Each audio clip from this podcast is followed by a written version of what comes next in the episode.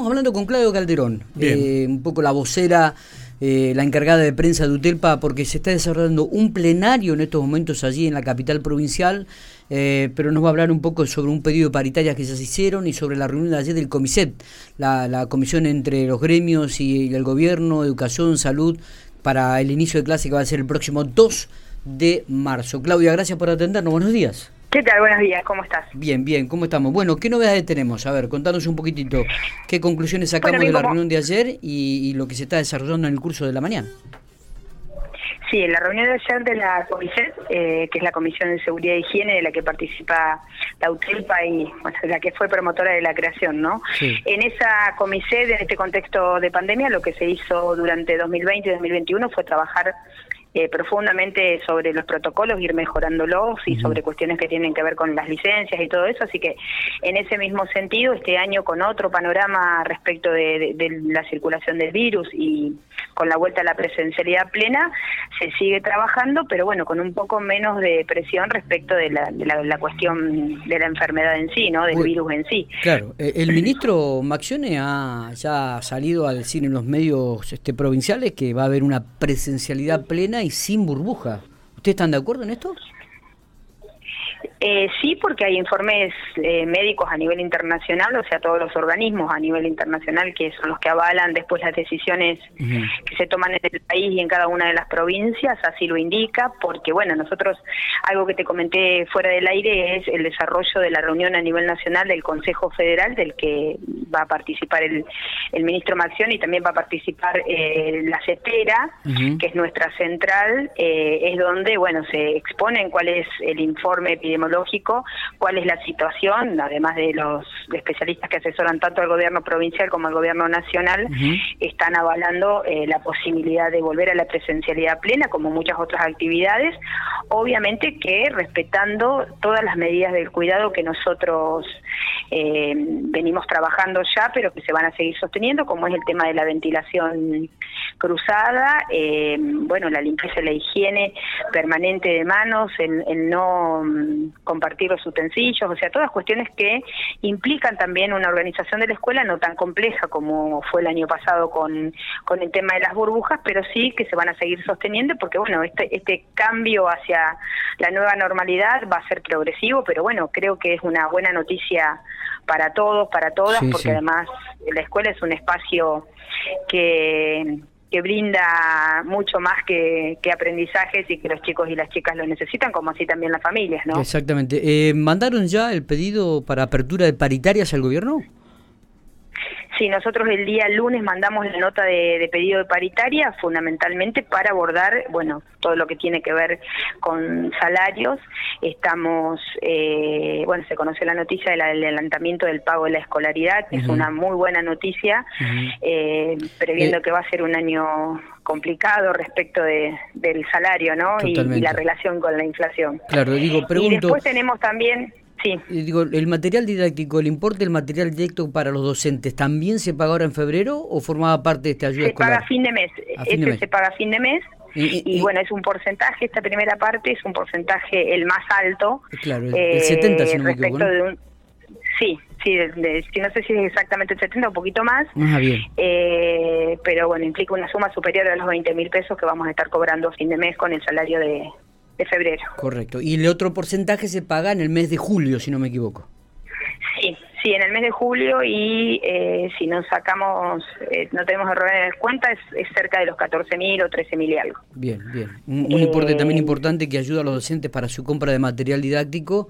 Este, y además la ayuda escolar esta que también aquellos que tengan hijos lo van a recibir, o ya la, creo que la reciben el próximo lunes, si no me equivoco. El día 11, este viernes, este, este viernes, va a estar va a estar depositado. Sí, siempre era fin de mes, pero bueno, fue una decisión del gobernador que creemos que es acertada porque bueno, muchas familias están atravesando distintas situaciones y creo que es una ayuda que bueno, uno va preparando ya la cartera escolar de los chicos. Entonces, ni hablar, ni hablar. Eh, pregunto, ¿están en pleno plenario en estos momentos allí en Santa Rosa?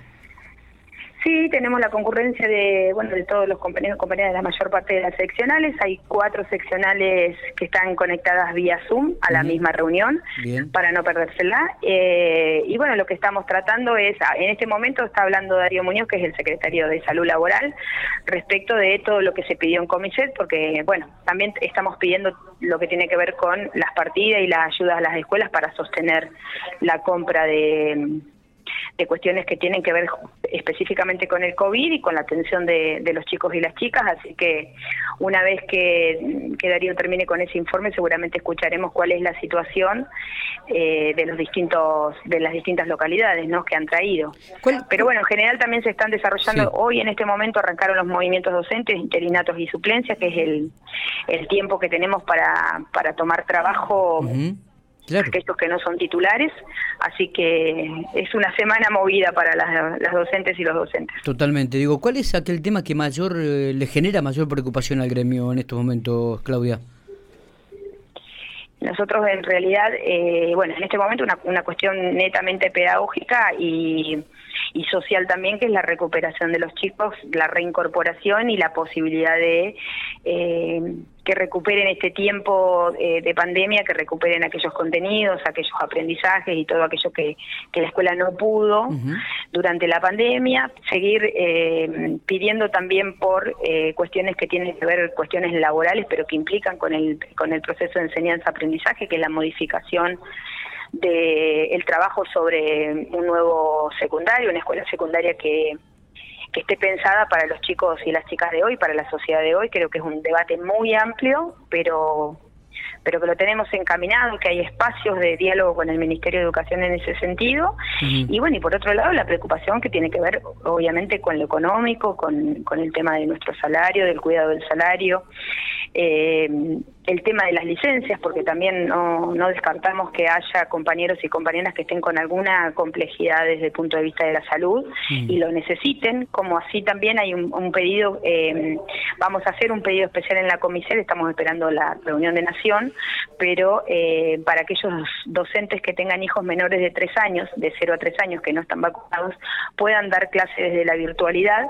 Eh, esto es un pedido que vamos a hacer, no es, no es algo que ya esté conseguido, logrado, pero bueno, creemos muy importante que se logre para proteger a los niños y la niña en esa edad, porque en realidad es una de las preocupaciones que tienen los, los especialistas, eh, porque bueno, no están protegidos por la vacuna y eh, se espera que para el mes de abril, mayo haya eh, un nuevo brote, así que bueno, darle protección a, a esa franja creo que va a ser fundamental para todos, no solamente para la escuela.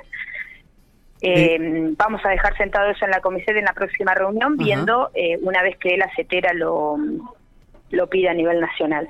Eh, Claudia, este nuevo brote que se espera para marzo-abril, eh, ¿fue lo que le informó ayer el Ministerio de Salud?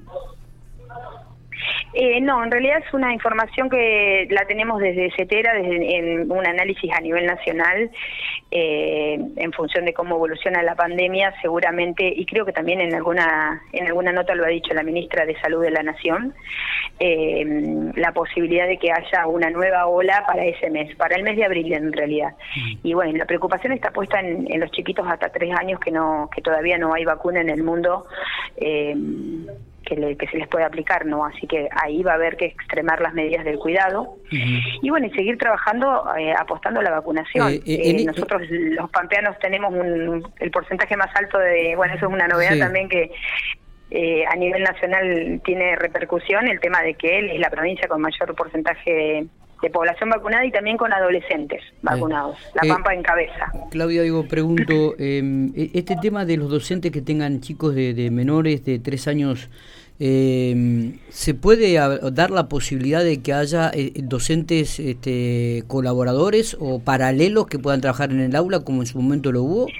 Sí, nosotros si, nosotros logramos esa dispensa para aquellos que, están a cargo de niños menores de tres años, eh, vamos a estar pidiendo también eh, docentes que lo suplan en el aula.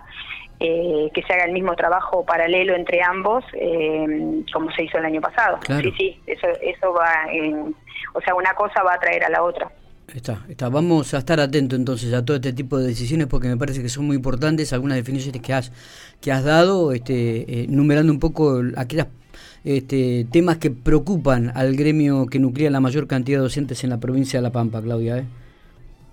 Bueno, sí, sí, ayer en la comisión también, eh, por último, eh, les comento, estuvo presente toda la cartera de salud de la provincia, eh, el doctor Vera y, bueno, y su equipo de trabajo, explicando un poco cuál es la situación de la provincia y cómo están trabajando respecto del virus. Nosotros, más allá de, que siempre tenemos propuestas y, y, algunas cuestiones que son de tipo de reclamo, es muy importante que quienes cuidan a las y los pampeanos estén explicando cómo cómo se viene trabajando no y bueno y en un, en un lugar tan neurálgico como es eh, la escuela. Así que eh, haberlos tenido presente ayer y haber escuchado toda esa información eh, es de, de importancia trascendental y también una cuestión eh, política muy importante de que nos estén dando explicaciones a las y los docentes para bueno arrancar un año que eh, si bien tiene mejores perspectivas no podemos dejar de, estar atentos y de cuidarnos no sobre todo de cuidar a aquellos